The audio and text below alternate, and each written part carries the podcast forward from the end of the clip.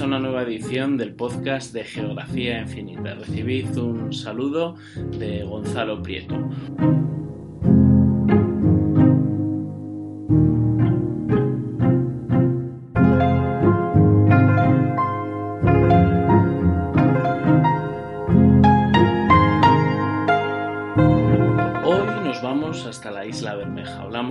Esos lugares que erróneamente se pensó durante mucho tiempo que existían, pero no era así.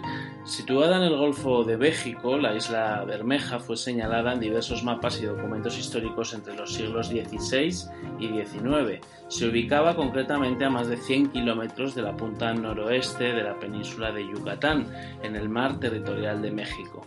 Está localizada a los 22 grados 33 minutos latitud norte y 91 grados 22 minutos longitud oeste. Se dio tal veracidad a la existencia de la isla a lo largo de la historia y fue tal el halo de misterio que la rodeó para desmontar de manera oficial su existencia, hubo que realizar investigaciones oficiales entrando ya en el eh, siglo en el que estamos. Todo para llegar a la conclusión de que la isla en cuestión nunca había existido. Se trataba, por tanto, de un error cartográfico que se mantuvo indebidamente a lo largo de varios siglos.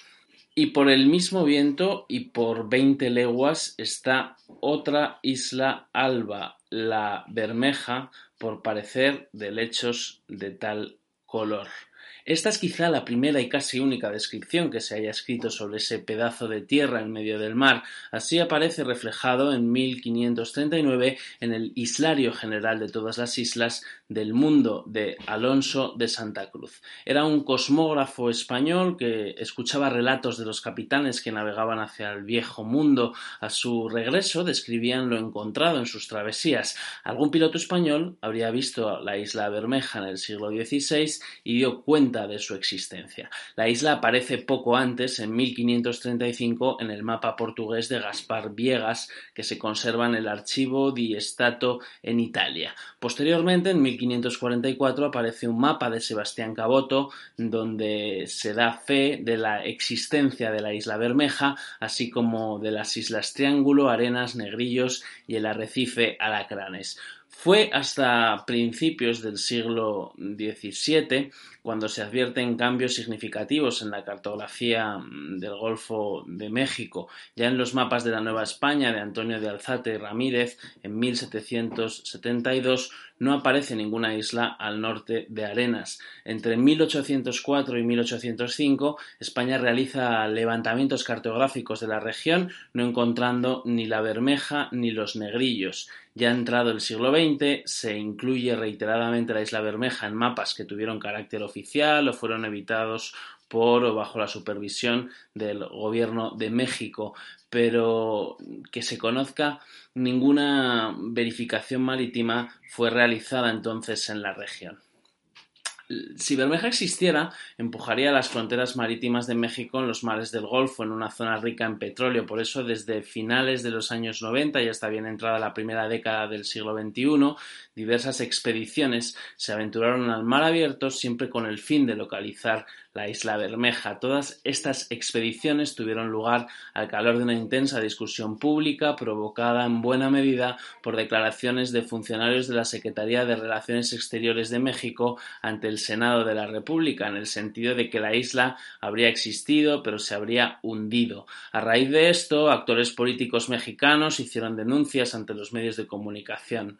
Aunque desde el siglo XVI se incluyó como parte del estado de Yucatán en mapas nacionales e internacionales, a partir de 1920 ya no es tomada en cuenta como territorio mm, nacional mexicano y en la actualidad físicamente no se encuentra o se oculta su información por diferentes autoridades y entidades gubernamentales, decía el entonces senador Luis Coppola Joffroy. Parte de la controversia proviene de que la existencia de la isla está registrada en 1864 dentro de la Carta Etnográfica de México en una edición gubernamental y también en el libro Islas Mexicanas, editado oficialmente por la Secretaría de Educación Pública, eh, que la ubica en su página 110 a 22 grados 33, eh, latitud norte, 91 grados 22 segundos oeste. Teorías de conspiración sobre la isla Bermeja. Ha habido muchas. La más inquietante teoría de la misteriosa desaparición de la isla Bermeja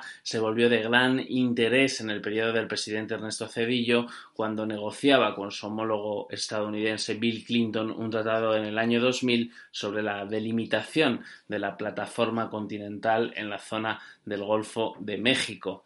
Lo cierto es que de existir esa isla habría generado un mayor espacio marítimo para México, hubiera significado la ampliación de la soberanía marítima mexicana en una zona con grandes yacimientos de petróleo. No es de extrañar, por tanto, que una de las teorías sea la llamada del regalo. Según esta teoría de la conspiración, para cumplir los intereses dictados por Estados Unidos, la isla sirvió de sacrificio para que el vecino del norte la hiciera desaparecer y así encontrara, eh, contara con el beneficio de una zona rica en petróleo. Pero hay otras teorías. Otra defendía que debido al calentamiento global y a un aumento considerable en el nivel del mar, la isla quedó sumergida bajo el mar. Otras versiones, en cambio, argumentaban que un maremoto en la zona la hundió, ya que en ese lugar existía un banco de arena o un arrecife coralino.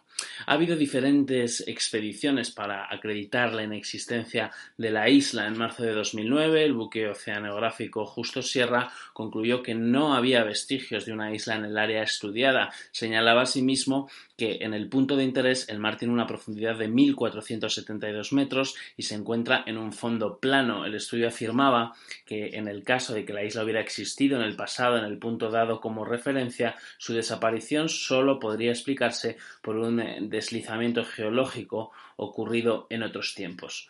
En mayo de ese mismo año, 2009, se realiza la segunda expedición oficial, en este caso patrocinada por la Sociedad Mexicana de Geografía y Estadística. Recorre 1.500 kilómetros, trasladándose también a otros puntos ajenos a las coordenadas originales. Se deja claro que no hay una isla en el lugar y se indica como teoría más probable que haya habido un error originado desde los primeros mapas de la zona. La última expedición tuvo la ayuda de la televisión azteca en junio de ese mismo 2009.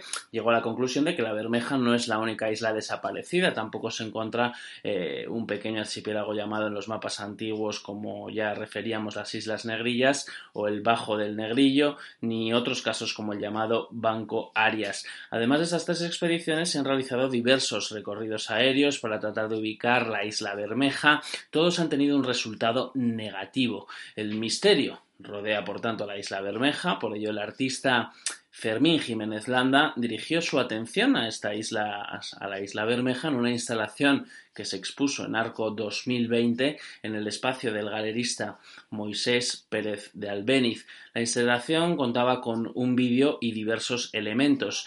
Intrigado por el estatus fantasmal de la isla, el artista encargó a una compositora local que compusiera un himno a Bermeja que se interpretó en el mar en el punto en el que se supone se encontraba el territorio desaparecido. Lo cierto es que la isla Bermeja sigue despertando el interés y está en la lista de esos lugares misteriosos como pueden ser el Área 51. La isla Bermeja ha sido tratada como una isla fantasma que aparece en la cartografía histórica.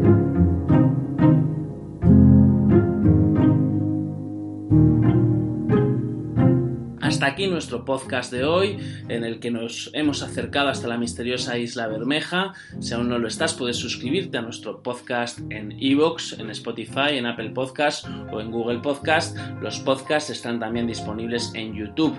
Muchas más historias geográficas te esperan en nuestras redes sociales. Estamos en Instagram, en Facebook, en Twitter y también en Telegram. Y, como no, en el centro de todo, que es nuestra web, Geografía Infinita.